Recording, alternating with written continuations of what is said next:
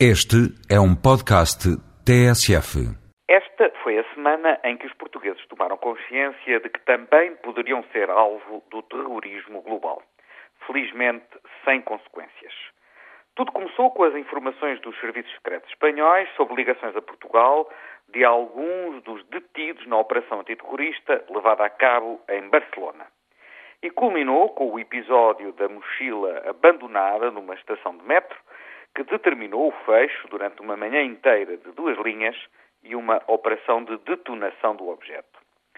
Não se ficou a perceber se se tratou de uma brincadeira de mau gosto ou se, pelo contrário, foi um teste à capacidade de resposta das autoridades portuguesas a uma situação que poderia prefigurar um atentado terrorista.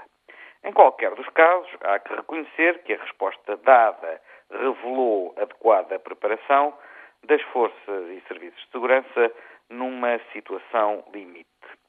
Mas para que essa ação tenha um efeito tranquilizador, será necessário no futuro gerir a comunicação sobre o evento com maior rapidez para que se percebam os procedimentos necessários a adotar pelas autoridades e pela população.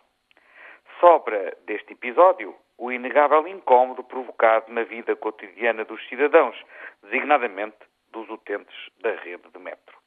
Mas também merece nota positiva a reação contida e ordeira das pessoas afetadas por esse incômodo.